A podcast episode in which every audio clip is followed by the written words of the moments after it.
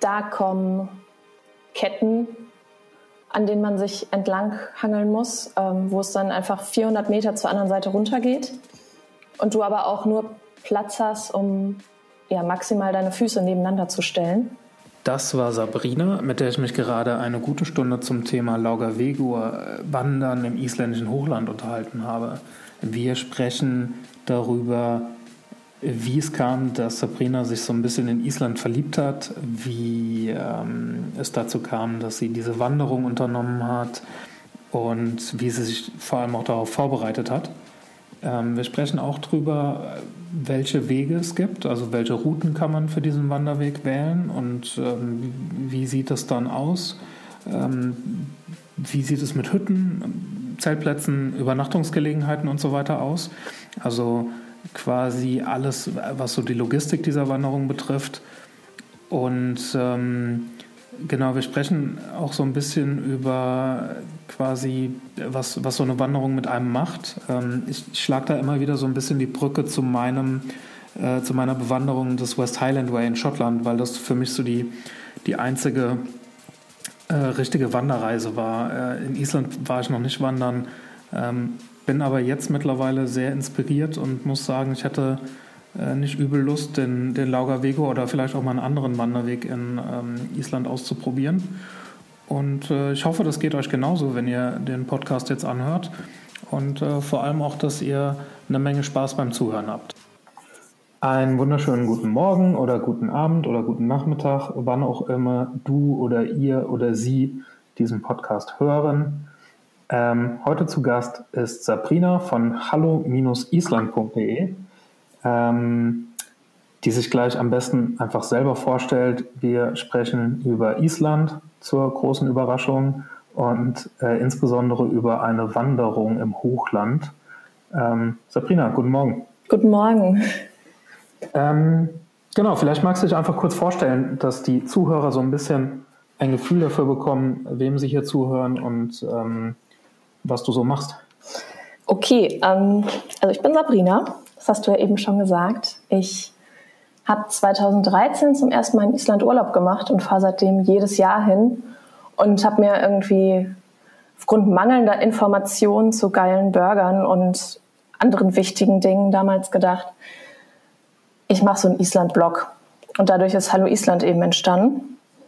Und ja, da sammle ich jetzt Sachen, die man oder die ich damals so nicht gefunden habe. Und ja, das mache ich so. Das bin ich so. Genau, über das Blog bin ich ja auch quasi auf dich aufmerksam geworden. Dann haben wir ein bisschen E-Mails hin und her geschrieben und ähm, haben so ein bisschen überlegt, was, worüber könnten wir denn sprechen, wenn wir einen Podcast zusammen aufnehmen. Und da hast du gesagt, du warst wandern im Hochland und ähm, bist den Lauger Vegor gegangen. Wir haben uns eben äh, im Vorgespräch entschieden, dass ich ähm, mit großer Ignoranz Lauger Vegor sage, was falsche Aussprache ist, aber ich habe schon mehrmals quasi darauf hingewiesen, dass ich äh, die richtige Aussprache wahrscheinlich auch in meinem ganzen Leben niemals lernen werde von isländischen Begriffen. Aber du nennst den Weg beim, beim richtigen Namen. Genau. Ich bin da auch ganz ignorant und sage die ganze Zeit Loya Vigö. Perfekt. Dann vielleicht lerne ich es ja doch irgendwann. Bestimmt, bestimmt. Genau, ich habe einen Artikel im Blog über diesen Wanderweg den ich zusammen mit einem Bekannten geschrieben habe, der den Weg gewandert ist, ähm, weil ich quasi äh, gerne informative Artikel im Blog habe, auch wenn ich das Thema jetzt quasi nicht selber erlebt habe oder wenn ich irgendwie sowas nicht selber gemacht habe. Ähm, und im Normalfall kommt es dann bei mir meistens so, dass ich den Artikel schreibe, viel über das Thema lerne und es dann selber mache und dann nochmal einen Erfahrungsbericht schreibe. Ähm, von daher ist das jetzt quasi nochmal ein Aufsatz auf den, ähm, auf den informativen Teil des Artikels. Ja. Ähm, genau, vielleicht kannst du ja mal so ein paar äh, Sätze zu dem Weg sagen. Also was ist das überhaupt? Ähm, was kann man sich darunter vorstellen? Und ähm, ja. Okay, also ähm, der Loya Vigör ist, ich glaube, Islands bekanntester Fernwanderweg. Und ähm, muss ich kurz räuspern. So ein bisschen der, also der Jakobsweg von Island hat es irgendjemand mal genannt. Ähm, Das ganze Ding ist, je nachdem, welche Strecke man läuft, 54 oder 76 Kilometer lang. Man ist vier bis sechs Tage unterwegs. Und es ist einfach wunderschön. Das Ding ist irgendwie unter den Top 100 schönsten Wanderwegen der Welt, die man unbedingt mal laufen sollte. Und ich kann es auch nur empfehlen. Es ist toll. Mhm. Ähm, wie würd, bist du schon öfter gewandert oder war das deine erste längere Wanderung? Äh, das war mein erstes Mal. Okay, Deshalb, ich, hatte dir, ja, ich hatte es dir ja auch schon in die Mail geschrieben, so lass uns doch über Fernwandern in Island als Couch Potato reden. Das trifft das ganz gut. Und bist du danach nochmal irgendwo gewandert? Nur im Taunus. Ich wohne ja in Frankfurt. Ähm, das ist um die Ecke. Und ich plane gerade meine nächste Tour, die nach Schottland geht, auf den West Highland Way, der nochmal fast doppelt so lang ist. Ach, perfekt. Den mhm. äh, West Highland Way bin ich, oh Gott, aber auch schon 2011. Genau, 2011 bin ich den mit dem Fahrrad gefahren. Cool. Dann kannst du mir vielleicht noch Tipps geben. Ich weiß Definitiv. noch gar nichts. Ich weiß noch gar nichts da, davon. Sehr empfehlenswert. Nur, dass er schön ist.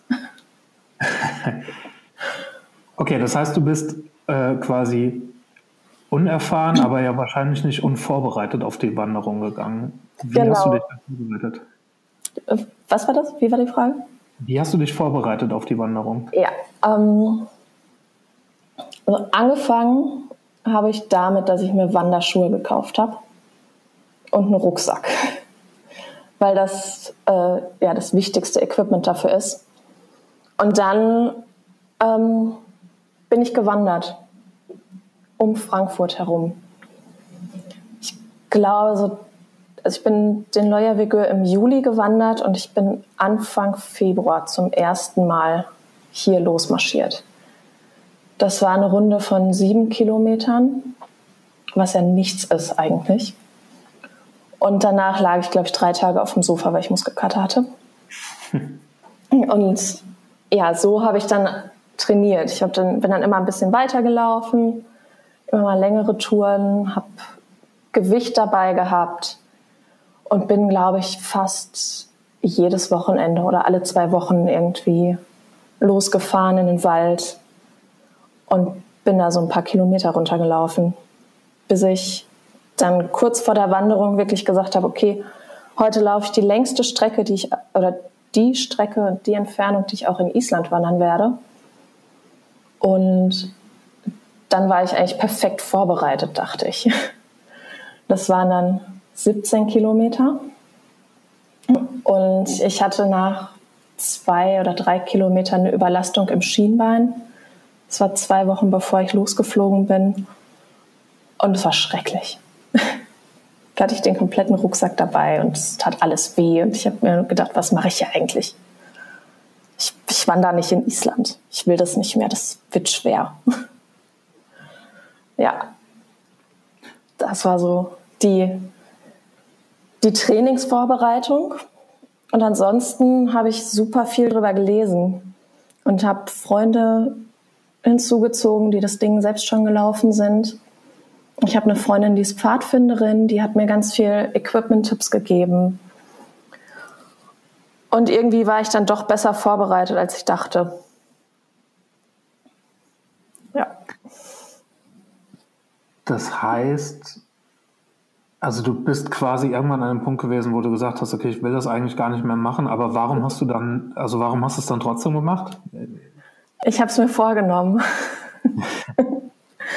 also die ganze Hintergrundgeschichte zu dieser Wanderung überhaupt ist, ähm, ist, dass wir uns bei der Arbeit ein Jahresziel gesetzt haben, dass jeder von den Mitarbeitern seinen Horizont erweitert und eine Sache macht, die man vorher noch nicht gemacht hat. Und bei mir war irgendwie ganz schnell klar, es ist irgendwas mit Island, weil das kann man ja immer gut mit Urlaub verbinden. Und ich hatte erst gedacht, ich kann ja so einen Sprachkurs machen aber das habe ich hier in der Volkshochschule schon gemacht. Das wäre nichts Neues gewesen.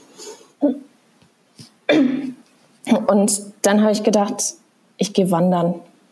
Ich bin noch nie gewandert Ich bin der unsportlichste Mensch, den ich kenne, gefühlt. Ich gehe wandern. Und ja, habe ich durchgezogen. Obwohl ich vorher noch gedacht habe, so Gott, oh Gott, es wird schrecklich. Ich werde sterben. Und dann ging es doch einfach los. Ähm, genau. Um den Ganzen dann quasi vorzugreifen, also ich denke, wir gehen dann nochmal quasi die einzelnen Etappen ab, aber mhm. am Ende der Wanderung warst du dann glücklich und zufrieden oder sagst, hättest du quasi da gesagt, so, hm, hätte ich doch mal auf mein Bauchgefühl gehört und wäre gar nicht losgegangen? Ich war unfassbar glücklich und zufrieden und ich war stolz auf mich. Und wenn ich jetzt zurückdenke, denke ich immer noch so krass. Was hast du da eigentlich gemacht? Wie geil war das bitte? Also ich bin super begeistert davon, dass ich das überhaupt gemacht habe. Und es war eine mega gute Erfahrung für mich. Hm, kann ich nachvollziehen. Also es war bei mir mit dem Silent Way genauso. Also ich bin ähm, quasi mit dem Fahrrad hin und äh, also ich wusste halt, es ist ein ähm, ah, wie sagt man, äh, ein, ein, ein, ein, Wanderweg, ne, ein Bergwanderweg und ähm, äh, bin dann mit dem Fahrrad gefahren und äh, habe überhaupt nicht also mittendrin habe ich dann irgendwann gemerkt, dass ich überhaupt nicht vorher realisiert habe, dass da ein Unterschied ist äh, und dass ein, ein Bergwanderweg einfach nichts für Fahrradfahrer ist. Ähm, für Extreme vielleicht, aber äh, dazu zähle ich mich nicht. Die gab es in Island auch. Ja. Leute mit den Fahrrädern. Oh, so. da habe ich auch jedes Mal gedacht, so krass, Leute, ihr macht das mit dem Fahrrad. Ja, es ist, also an manchen Stellen war es einfacher, weil man einfach mehr, mehr Meter macht natürlich. Ähm, an, an anderen Stellen ist es dann doppelt und dreifach schwieriger, weil man äh, einfach eben noch ein Fahrrad irgendwo äh, hinpacken muss. Also wenn man da nicht kann, fahren kann, dann äh, muss man das Fahrrad irgendwie schultern oder äh, sich auf den Rücken binden oder was auch immer. Ähm, und dann wird es schwierig. Also dann wird es schon äh, äh, ja, ein bisschen kritisch. Genau, aber wenn man dann am Ende irgendwie angekommen ist und wenn man quasi das ganze Paket hinter sich hat, dann ist es im Normalfall immer so, dass man äh, quasi äh, glücklich zurückblickt und sagt, das ja. war es alles wert. Genau. Und dass man das auch gar nicht, also ich konnte es die ersten Stunden oder Tage auch gar nicht realisieren. Ich habe jetzt Anfang des Jahres noch mal eine Präsen äh, für die Arbeit gemacht darüber und habe da wirklich alle Fotos nochmal angeguckt und habe so ein bisschen das so aufgebaut, irgendwie acht Dinge, die ich von meiner Wanderung fürs Leben mitgenommen habe oder so. Und hab mit, da ist mir erstmal klar, wieder klar geworden, was ich da eigentlich geleistet habe. Und das war nochmal so ein richtig, irgendwie so, wow, Moment. Ja, also man, ähm, ja, kann ich sehr gut nachvollziehen. Also man, man ähm, kommt so, also man reflektiert nachher auch sehr, finde ich, dass man irgendwie ähm, ja einfach was gemacht hat, was man, was man vielleicht, also wenn man es zum ersten Mal macht, ne, was man sich vielleicht gar nicht zugetraut hätte. Und dann kann man doch einen Haken hintermachen und ähm, ähm, also mir ging es zumindest so, dass ich damals so realisiert habe, der Haken ist quasi das eine, aber diese, Klitzen, diese ganzen klitzekleinen Schritte bis dahin, mhm. ähm, die geht man alle im Kopf nochmal einzeln durch. Ne? Und jede, jede schwere Etappe und so weiter. Mhm. Genau, also das heißt, du bist losgewandert und das war alles erfolgreich. Ähm, was denkst du waren die Erfolgsfaktoren? Also was was wäre zum Beispiel was gewesen, wo du gesagt hättest, ohne das wäre es nicht gut gelaufen? Training. Ähm, also unvorbereitet hätte ich das niemals geschafft. Also ich habe einen Erfahrungsbericht auf meiner Seite und da steht schon irgendwie ziemlich am Anfang, ich musste die 60 Meter Skogafoss hochlaufen, da diese Treppen neben dem Wasserfall. Und da oben wollte ich schon umdrehen. ich finde Treppen aber auch extrem anstrengend. Also ohne Training hätte ich es niemals geschafft. ohne diese, diesen inneren Drang, ich ziehe das jetzt wirklich durch, hätte ich es nicht geschafft. Und ich habe am dritten Tag ähm, eine Gruppe aus Mainz getroffen, mit denen ich vorher schon in Kontakt stand. Und wir sind dann den Rest zusammengelaufen. Und das waren dann wie so Zugpferde für mich. Die waren unfassbar fit. Wir hatten immer so zwei bis vier Kilometer Abstand zwischen uns, weil ich alle zehn Meter ein Päuschen machen musste. Und die haben mich total motiviert, weiterzulaufen. Und was halt auch noch so ein Ding ist, du kannst zwischendurch nicht einfach aussteigen. Da im Hochland gibt es ja jetzt keine Bushaltestelle oder so. Es gibt schon irgendwie so Autos, die da die Lebensmittel für die Leute zu den Hütten bringen, die das komplett gebucht haben. Was auch total witzig ist, kann ich nachher auch noch mal erzählen. Und also da hätte man sich bestimmt reinsetzen können und mit zurückfahren können. Aber das macht man ja dann auch nicht, wenn man unterwegs ist. Das verbietet dann der Stolz. Genau, genau. Wäre ich verletzt gewesen, hätte ich es vielleicht gemacht. Aber wahrscheinlich hätte ich dann noch gesagt, nee, ich habe mir das vorgenommen, ich mache das jetzt, ich ziehe das durch. Das heißt, man kann quasi ein, ein, äh, auch ein, ein Paket buchen für diesen Weg. Also genau. Also quasi das, äh, okay. Genau, ich hatte mich ja im Vorfeld darüber informiert, wie ich das gerne wandern möchte. Und da bin ich auch auf diese Paketreisen gekommen.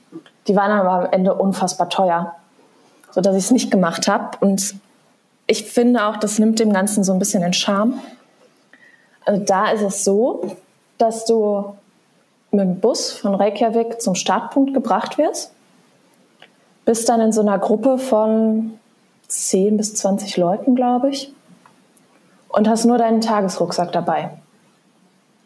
Also dann hast du, du kriegst auch Verpflegung für die Strecke, kriegst da so Butterbrote und Obst und so. Und wenn du abends an die Zeltplätze kommst und an die Hütten kommst, du kannst entweder Zelt oder Hütte buchen. Ähm, dann ist das Essen schon fertig, das Zelt steht schon. Du musst dich einfach um nichts kümmern. Also so All-in-Urlaub nur mit Wandern. Das klingt jetzt für mich genau richtig, ehrlich gesagt. Aber, äh, ich weiß genau, was du meinst. Es ist trotzdem also, anstrengend. Ja, genau. Also, äh, aber es ist, ja, es, es, nimmt der ganzen Sache so den, den, äh, den Charme. Genau, also äh, dann, dann ist es keine Aufgabe mehr, keine Herausforderung. Genau. Genau, wenn du da erstmal mit deinem 15-Kilo-Rucksack irgendwie am Berg hängst und dann kommen diese Tageswanderer. das ist auch schon ein gutes Gefühl. Also in dem Moment hasst man die einfach, weil die ja so locker flockig an einem vorbeiziehen.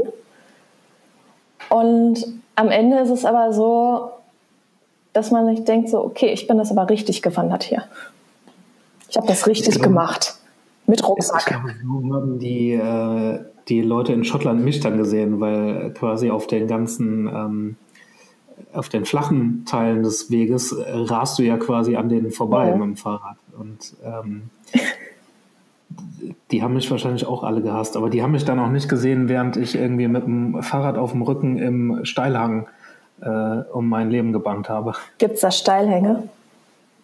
Naja, also es ist äh, eine ähm, es ist eine Passage am Loch Lomond, wo man äh, sich an so Ketten entlang äh, okay.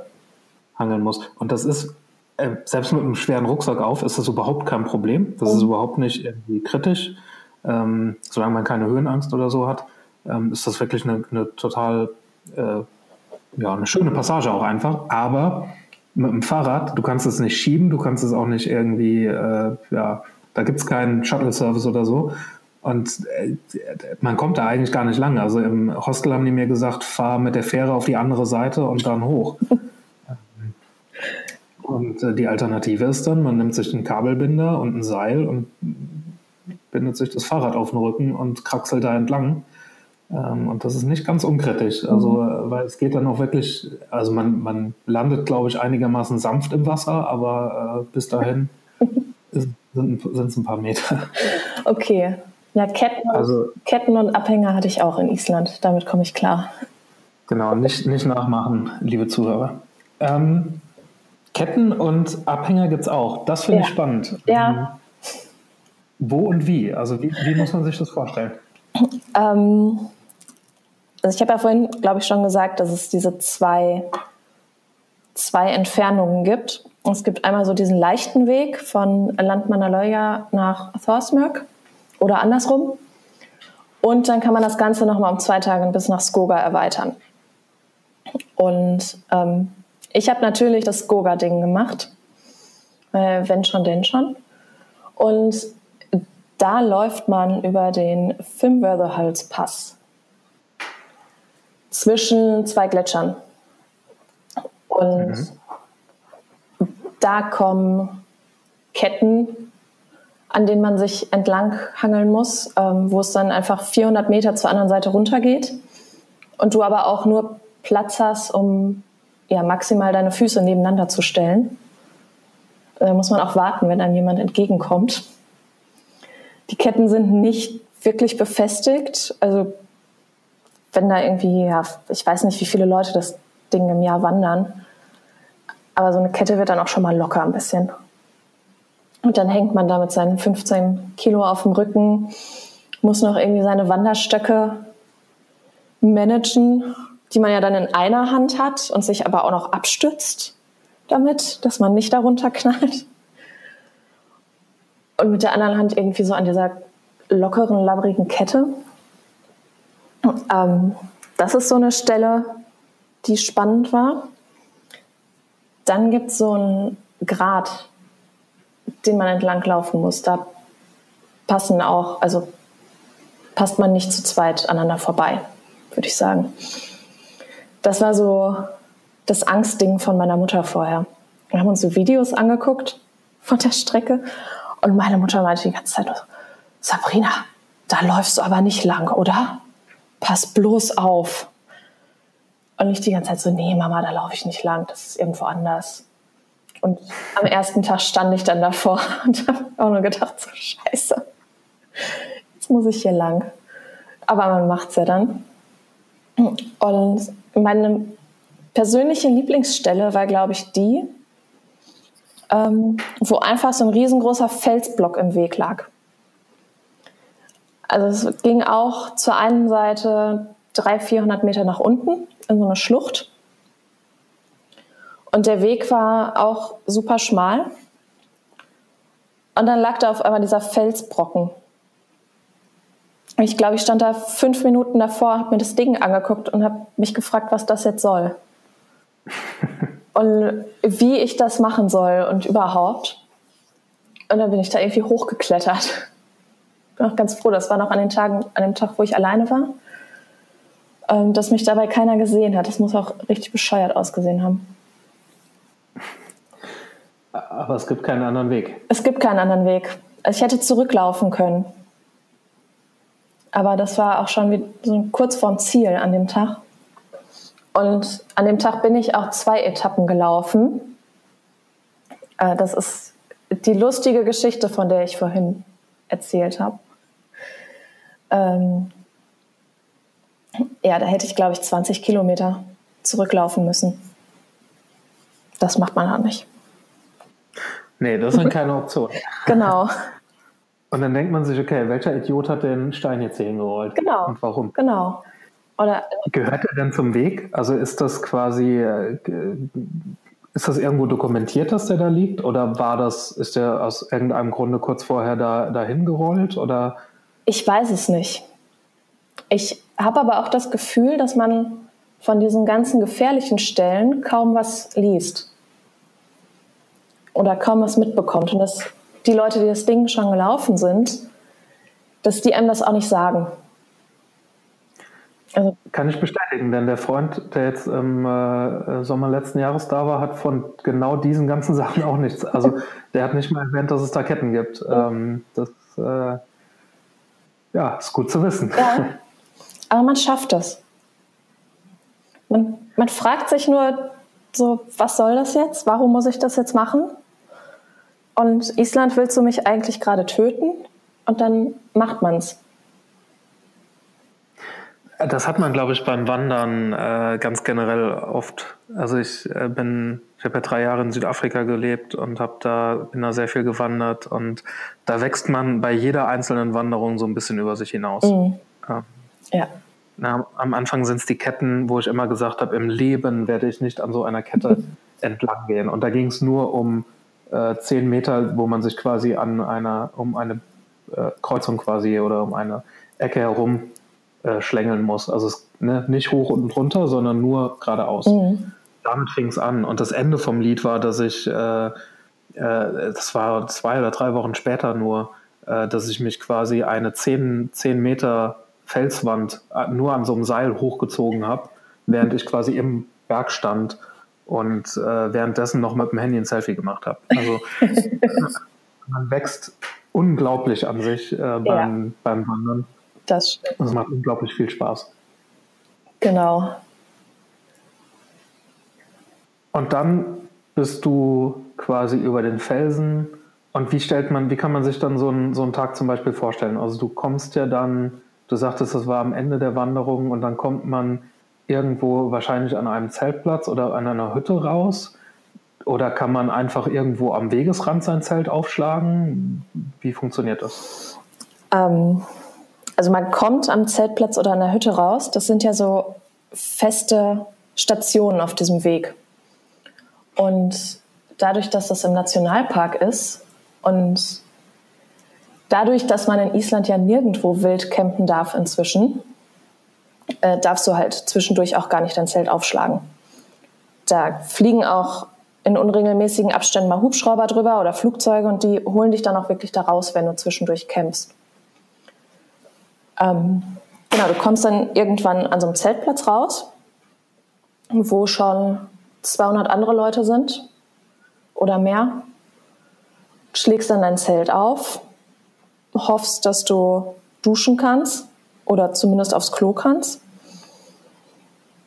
Und ja, dann holt man seinen Gaskocher raus, macht sich noch was zu essen und kriegt dann ins Zelt und schläft, weil man da sonst nichts machen kann. Aber ist das jetzt quasi, also äh, die Zahlen stimmen, das heißt, da sind dann tatsächlich so um die 200 Leute an so einem Zeltplatz? Ja. Also okay. und da ist schon viel los. Und Duschen gibt es dann wie viele?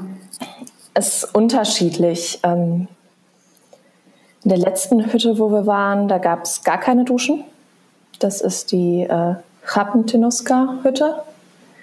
Die ist, wenn man von Landmannaloja losläuft, die erste. Wenn man von Skoga oder Thorsmark losläuft, die letzte. Da gibt es einfach nichts. Da gibt es kein fließend Wasser, da gibt es Plumpsklos. Ähm, ja, da gibt es nichts. Und ansonsten gibt es meistens so zwei bis vier Duschen. Wenn man Glück hat, funktionieren sie auch. Wir hatten das äh, an der zweiten Etappe, ich schaue mal kurz, wie sie heißt. Das war Emströ. Da gab es vier Duschen, aber nur eine hat funktioniert. Und dann stehen da einfach 50 Leute vor dieser Dusche und wollen duschen. Und ja, Hygiene legt man ganz schnell ab, wenn man so eine Tour macht, habe ich gemerkt. Das kann ich mir gut vorstellen, ja. Ähm, war in Schottland kein Problem, also kann ich dir schon mal sagen, die, ähm, die, dieser Wanderweg ist einfach, du kommst an ganz vielen kleinen Orten vorbei und da hast du teilweise richtige Hotels und so weiter. Ähm, und, und die sind da, glaube ich, einfach etwas, ähm, ja, ein bisschen gesegnet mit, äh, mit guter Routenführung. Dafür bist du natürlich auch, ähm, also man ist ja in den Highlands dort, aber ähm, ja, ne, von Ort zu Ort quasi. Also man ist dann bei einer 20 Kilometer Etappe ist man 15 Kilometer im Wald oder im Berg oder sonst irgendwas. Ähm, und die restlichen äh, zwei, drei Kilometer jeweils am Start und Ende ähm, hat man aber im Normalfall immer irgendwie so ein kleines Örtchen oder so ja. vor sich. Ähm, das ist natürlich in, in Island dann ein bisschen schwierig, weil es einfach wirklich Hochland ist. Ne? Genau. Also ich stelle mir das auch sehr schwierig für die, für die Wartung äh, des Wanderweges und der, der ähm, ne, Hütten und mhm. äh, Toiletten und so weiter quasi vor. Ja. Und kommt man mit anderen Wanderern gut und einfach irgendwie ins Gespräch oder ist das schwierig? Ähm, ich weiß es gar nicht. Also dadurch, dass ich ja die ähm, Gruppe getroffen hatte, jetzt ging meine Stimme weg, äh, dadurch, dass ich die anderen getroffen habe, hatte ich, glaube ich, gar nicht so das Bedürfnis, mich noch mit anderen Wanderern großartig zu unterhalten. Wir hatten es an einer Hütte, da saßen irgendwie Deutsche mit uns am Tisch. Mit denen hat man dann mal kurz so ein bisschen gequatscht. Aber da jetzt groß noch am Lagerfeuer sitzen und zusammen Gitarre spielen oder so, das gab's nicht. Aber ich bin auch abends so fertig gewesen, dass ich sofort eigentlich ins Zelt gekriecht bin, gekrochen bin und geschlafen habe. Bis 5 Uhr morgens. Das, das kann ich mir gut vorstellen, ja. Ja. Das war im Juli, sagtest du, ne? Genau. Das heißt, um 5 Uhr morgens stand aber dann die Sonne auch wahrscheinlich schon äh, halb im Zelt, ne? Also ja. da war es schon, schon richtig hell. Die stand die ganze Nacht im Zelt. Ja. das war auch, das ist eine Sache, die ich verändern würde beim nächsten Mal. Oder so ein Tipp, den ich geben würde, ist die Schlafmaske. Hattest du keine dabei? Nein. das ist so richtig blöd. Ja, ich habe es dann auch im Nachhinein auf deiner Seite gelesen, bei deiner Packliste. Ähm, Im Sommer unbedingt die Schlafmaske mitnehmen. Und ich habe gedacht, so ja, auf jeden Fall. so klug. Das ist ganz lustig. Also ähm, ich habe mich ja lange geweigert, so eine Packliste zu schreiben, mhm. weil ich, äh, ich persönlich benutze sowas eigentlich ganz selten. Ähm, beziehungsweise heute, heute viel mehr, weil ich den Nutzen erkannt habe, aber früher ganz selten. Und ähm, dann äh, kamen tatsächlich ganz viele äh, E-Mails und auch Kommentare, die sagten, äh, Schlafmaske ist so ein Ding, was, was, wo viele gar nicht dran denken. Und ähm, worauf ich auch immer wieder, gerade auch in den Artikeln zum Autofahren eingehe, ist die Sonnenbrille. Mhm. Und das ähm, verstehe ich aber auch sehr gut, aber das äh, kommt bei vielen, äh, die sagen, äh, was für ein, ein Wahnsinn quasi, dass wir da nicht selber dran gedacht haben. Ja. Denn im Sommer scheint die ganze Zeit die Sonne, da macht es einfach Sinn.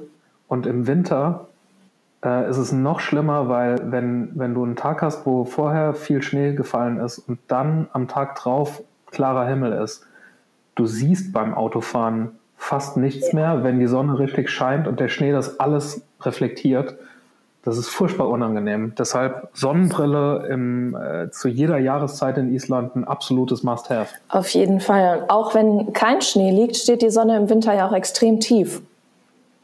Genau. Und du kannst es mit diesen Sonnenblenden im Auto auch meistens gar nicht ordentlich abfangen. Nee, ja. und ich finde es auch immer unangenehm. Also die Sonnenblende, ähm, die, die, schränkt ja dann auch die mhm. Sicht wiederum ein und ja. muss man die hin und her biegen. Und mit der Sonnenbrille bist du einfach frei und kannst auch mal nach links und rechts schauen, ohne geblendet zu werden. Genau.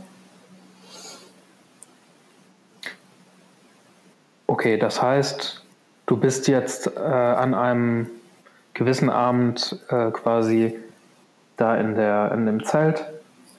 Mm, du sagst, abends ist man sehr müde und ähm, ja, will eigentlich gar nichts mehr großartig machen.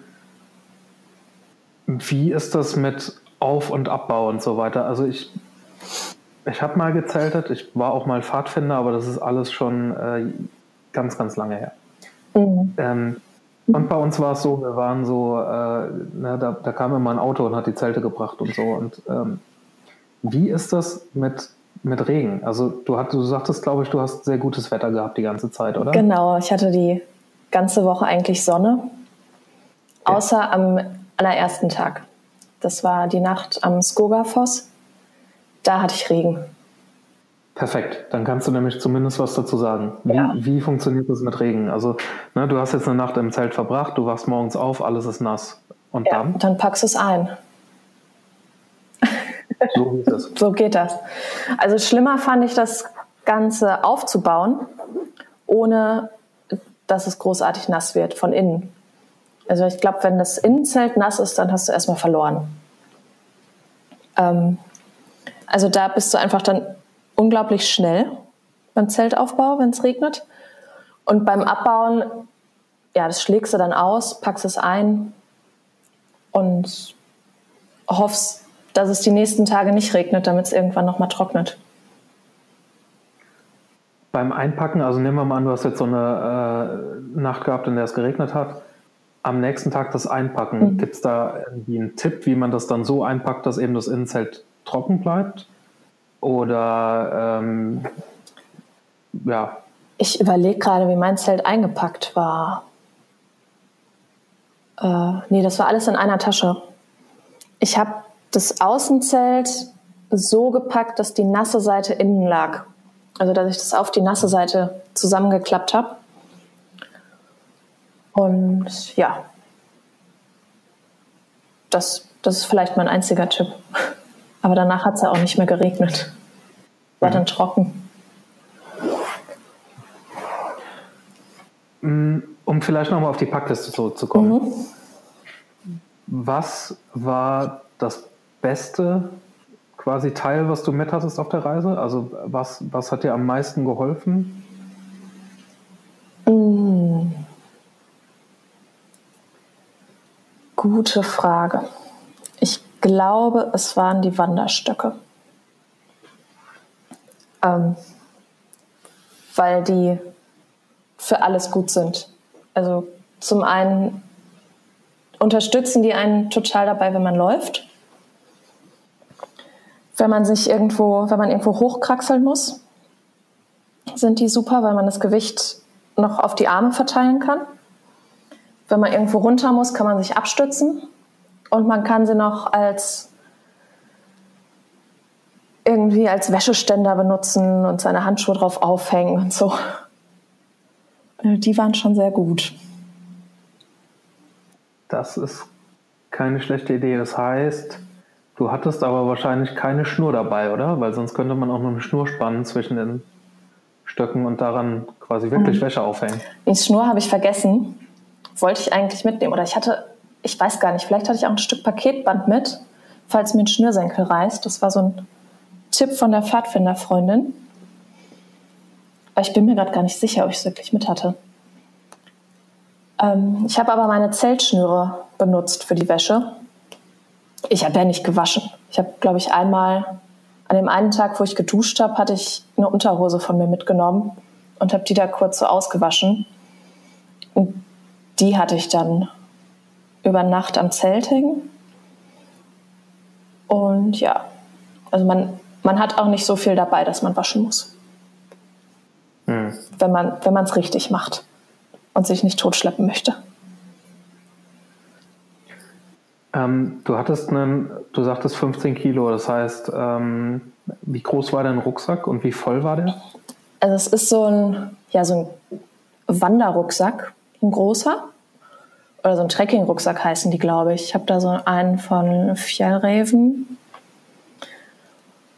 Und der war voll. Bis oben hin. Also gerade am Anfang war der halt richtig pickepacke voll. Ich hatte, glaube zweieinhalb Kilo alleine Essen dabei. Und dann natürlich das Zelt, den Schlafsack, die Isomatte, das alles da drin. Nochmal ein bisschen Wechselkleidung, hauptsächlich so Thermo-Unterwäsche war das. Und dann ist das Ding voll. Ähm, Würdest du sagen, das war zu viel, zu wenig oder genau richtig? Es war genau richtig. Perfekt. Ähm, was war vielleicht ein Teil, was du, äh, wo du nachher gesagt hättest, okay, das hätte ich jetzt nicht gebraucht. Also na, hätte ich auch zu Hause lassen können. Mhm. Also am Anfang habe ich gedacht, das wäre das Buch, was ich mit hatte. Was ich dann aber doch gebraucht habe, ähm, weil ich einen Tag Pause gemacht habe zwischendurch. Ähm, was ich wirklich nicht gebraucht habe, war Wein. Ich habe mir hier im Globetrotter so Wein in so Capri-Sonne-Packungen im Prinzip gekauft. Das ist ein Glas gewesen und ich habe mir gedacht so, ach ja, wenn ich abends nicht schlafen kann, dann kann ich mir so einen Wein trinken und dann passt das schon. Und die habe ich bis zum letzten Tag mitgeschleppt. Es waren zwei, zwei so Tütchen. Eine habe ich sogar wieder mitgebracht, die liegt jetzt noch bei mir in der Küche. Und den anderen hatte ich mir dann in Landmannerleuer gegönnt, nach der Wanderung, aber auch einfach nur, damit ich das wenigstens, damit ich wenigstens eins davon trinke. und so zum Feiern. So ein bisschen. Da war aber auch nicht gut. Okay, das ist natürlich dann ein gutes Argument. Ein bisschen enttäuschend. ja. ähm, gibt es ähm, also du sagtest, an den, an den Hütten gibt es quasi, äh, es gibt Toiletten und es gibt äh, Duschen, aber es gibt dort wahrscheinlich keine äh, Möglichkeit, irgendwas zu kaufen zum Beispiel, also irgendwie sich zu verpflegen. Genau. Also die letzte Möglichkeit, noch was zu kaufen, ist in Landmannaleuer. Da ist so ein Kiosk, könnte man sagen. Oder in Thorsmark. Da ist auch so ein kleines Restaurant mit Kiosk aber ansonsten muss man alles dabei haben. Außer man bucht so eine All-Inclusive-Tour, wo das Essen ja noch gekocht wird an den Plätzen und man sich nur noch an den Tisch setzen muss. Mhm. Ja, das hat man alles dabei. Okay, das heißt, was hattest du quasi für dich dann da mitgenommen? Also was, was nimmt man zum Essen mit? Und ähm, ich hatte zum Frühstück Porridge dabei, also Haferschleim. Und also das hatte ich mir so vorgemischt im Rewe gekauft. Es war auch ganz lecker mit so Beeren und so. Und das habe ich mir dann aber mit heißem Wasser gemacht. Und es ist einfach so eine ekelhafte Pampe. Ich habe das, glaube ich, ein oder zweimal vorher hier zu Hause schon gegessen, um mich so ein bisschen dran zu gewöhnen und um mal zu gucken, wie das schmeckt. Und habe gedacht so, boah, nee, das kann ich nicht eine Woche lang essen. Aber inzwischen esse ich sogar auch sehr gerne. Man gewöhnt sich an alles. Ähm, das hatte ich dabei zum Frühstück. Dann hatte ich so einen Zipperbeutel löslichen Kaffee mit. Und ähm, unfassbar viele Müsli-Riegel. Und da gibt es ganz gute, die dann auch noch Energie liefern und so und die auch schmecken. Und für abends hatte ich Couscous mit Maggi-Fix und Mienudeln mit Maggi-Fix. Was ich mir vorher zu Hause schon gemischt habe und in kleine Tütchen abgefüllt habe. Immer so eine Portion. Und das war auch super eklig, weil und Maggi Fix ist ja darauf ausgelegt, dass man immer noch so Sahne dazu kippt oder Gemüse macht oder so. Und es war viel zu hoch dosiert mit einfach nur Couscous oder Nudeln. Aber am Ende von so einem Tag schmeckt alles gut. Habe ich gemerkt. Kann ich bestätigen. genau, die anderen hatten so Trekking-Nahrung dabei. Ähm, und da habe ich vorher aber auch irgendwie gedacht, ich habe keinen Bock, so Gulasch oder so aus so einem Astronautenbeutel zu essen. Also es ich fand das so ein bisschen eklig, aber als, als sie das dann gemacht haben, habe ich dann doch gedacht, so, okay, für die nächste Tour gucke ich mir das doch mal an.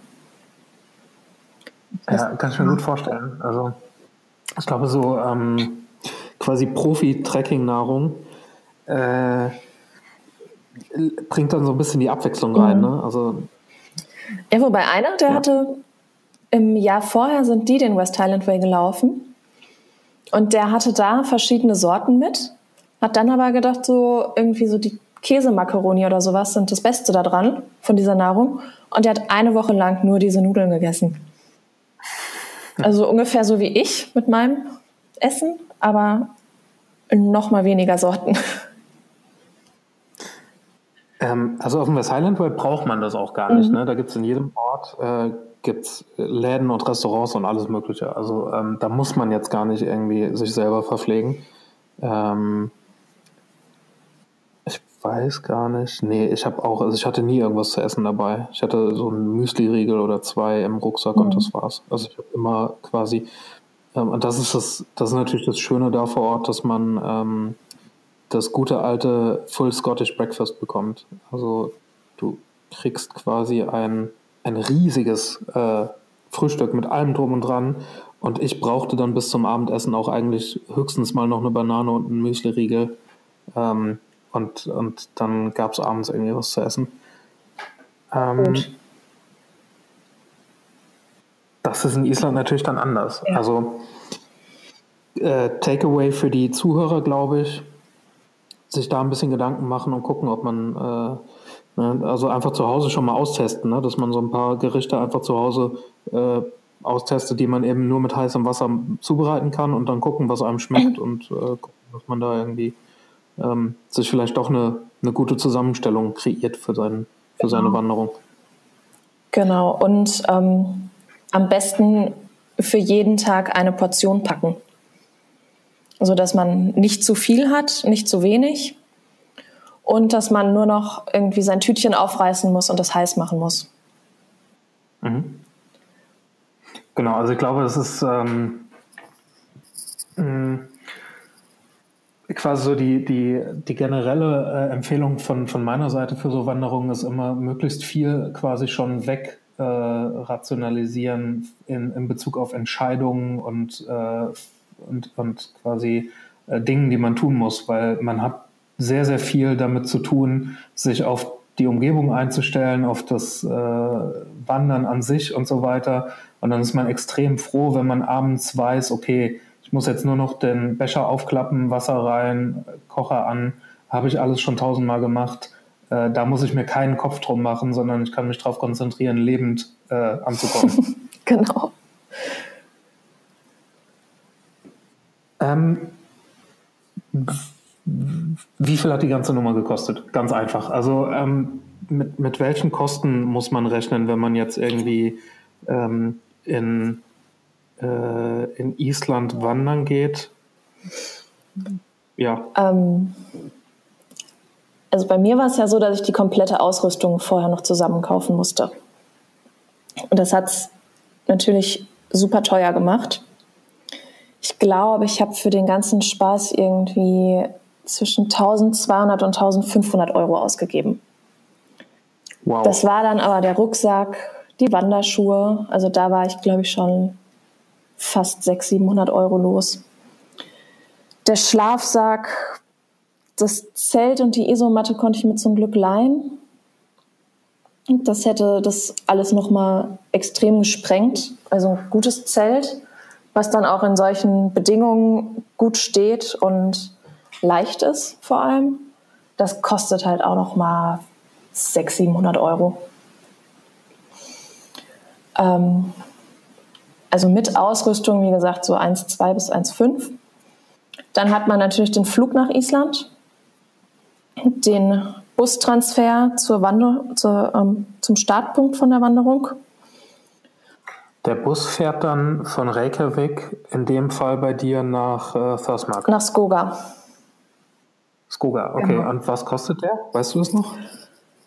Äh, nee, weiß ich nicht mehr. Aber es gibt so ein, ähm, so ein Wanderticket.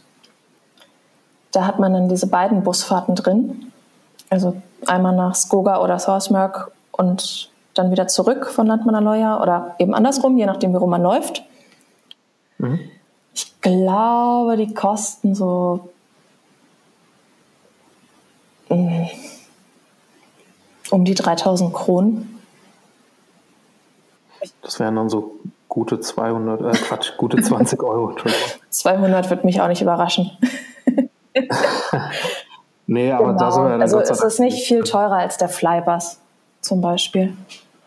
Mm, okay, ja, dann, ich glaube, der Flybus lag so bei 25 Euro, als das letzte Mal da war. Genau. Ähm, aber der, da lag die Krone auch ein bisschen anders als jetzt. Also ich, knapp 20 Euro, würde ich sagen. Ja, irgendwie so.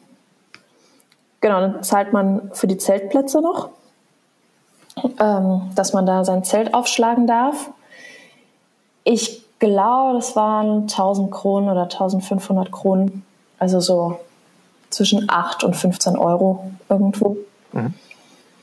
Und wenn man duschen möchte, zahlt man auch noch mal 500 dafür. Das ist das günstigste. Das ist aber auch das, wo man eigentlich keine Chance hat, durchzukommen, weil alle duschen wollen.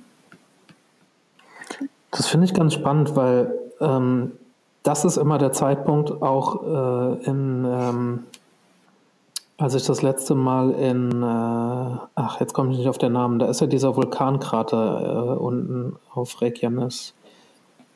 Äh, ich komme nicht auf den Namen. auf jeden Fall ähm, erheben die jetzt äh, dort auch Gebühren. Also um den sich aus der Nähe anzuschauen, muss man, glaube ich, 500 Kronen bezahlen, wenn ich mich recht erinnere.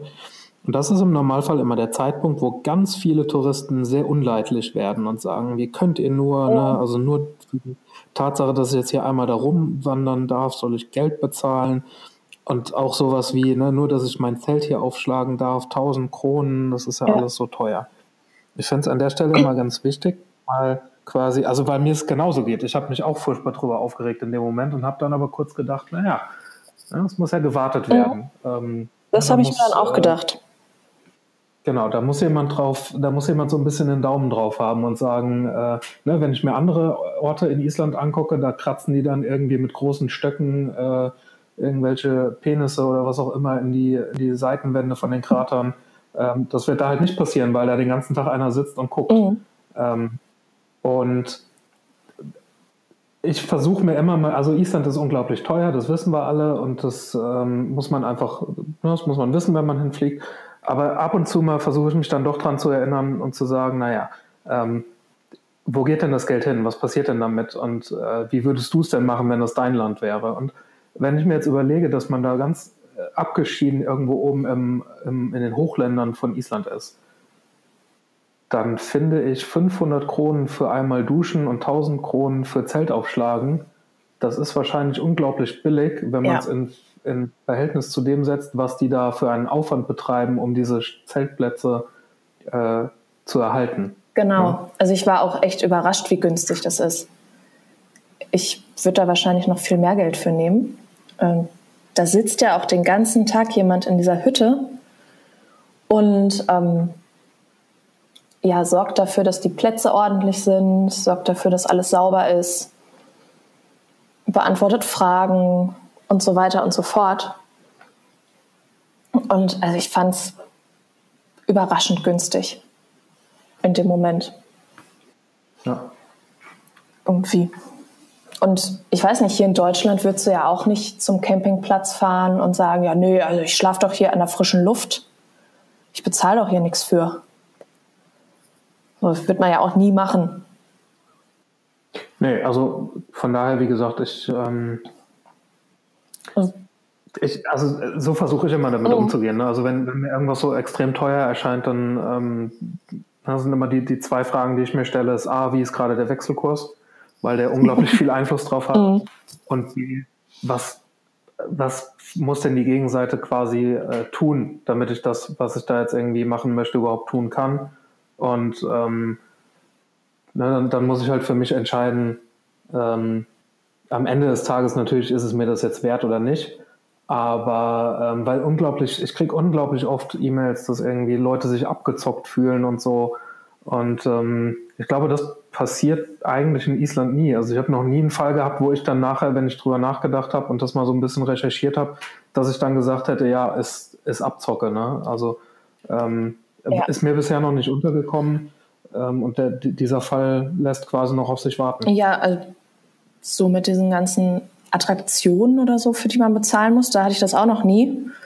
Ich fühle mich immer nur ein bisschen verarscht, wenn ich für meine Pizza 25 Euro ausgebe und es eine Margarita ist. Aber meine Güte, es ist dann am Ende auch Urlaub, ne? Da gönnt man sich ja mal ein bisschen. Genau. Das ist, aber das ist tatsächlich auch so ein bisschen, ähm, also da spare ich zum Beispiel auch einfach, weil ich das, ja. das sehe ich genauso. Ne? Also ich will einfach nicht für ein, für ein normales äh, Essen so viel Geld ausgeben mhm. und dann, ja, ernähre ich mich halt irgendwie über einen Supermarkt oder so ja. und gehe halt einmal ordentlich essen. Genau, so mache ich es inzwischen auch. Also gerade beim ersten Mal, als ich da war, da wusste ich, glaube ich, auch gar nicht, wie der Wechselkurs ist. Und bin dann so in diese ganzen Fallen einfach reingelaufen. Es war dann so Pizza essen gehen und Sushi essen gehen und irgendwie in dieses Fischrestaurant am Hafen, diese Fish Factory heißt es, glaube ich. Und einfach super viel Essen gewesen. Und am Ende kam die Kreditkartenabrechnung und seitdem äh, tut es dann auch das Brot aus dem Supermarkt und der Thunfischsalat. So. Genau so ging es mir. Ähm, ich habe 2015 drei Monate da äh, gelebt und gearbeitet und ähm, Gott sei Dank war mir bewusst, äh, dass viele Sachen teuer sind und habe dann so ein bisschen drauf geguckt. Aber irgendwann war es mir dann egal, weil ich, ne, das war echt anstrengend und irgendwann äh, wollte ich dann auch mal irgendwie gut essen gehen und so. Und dann kam tatsächlich so, ich glaube, April war mein letzter Monat da oben. Da habe ich so, also da habe ich gar nicht mehr groß drauf geachtet. Und dann kam am Ende des Monats äh, die große, Überraschung. Ja, das kenne ich. Ne, in einem Standardurlaub, wenn man irgendwie zwei Wochen da ist, dann äh, ja. Also so viel kann man dann nicht ausgeben, dass es äh, na, dann so schlimm ist, glaube ich. ich kann man, das geschafft. Aber, ja. aber wie gesagt, ich wusste auch nicht, wie der Wechselkurs ist und oder vielleicht habe ich auch einfach falsch gerechnet oder so, ich weiß es nicht. Auf jeden Fall war ich echt baff, als die Kreditkartenabrechnung kam. Aber es war auch ein geiler Urlaub.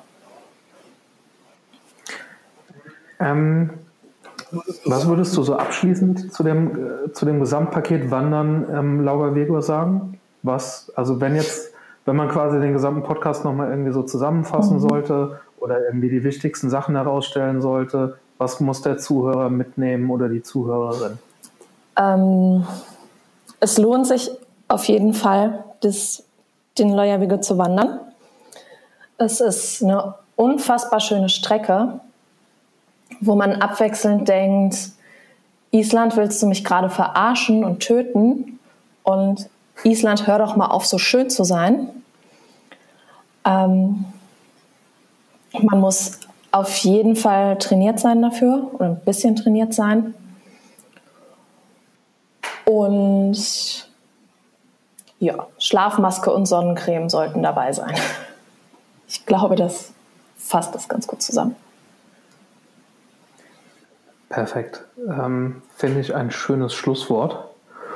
Und äh, ja, sage an der Stelle Danke und ähm, wünsche dir erstmal auch noch eine gute Zeit. Du bist demnächst wieder oben äh, für ein paar Tage. Genau.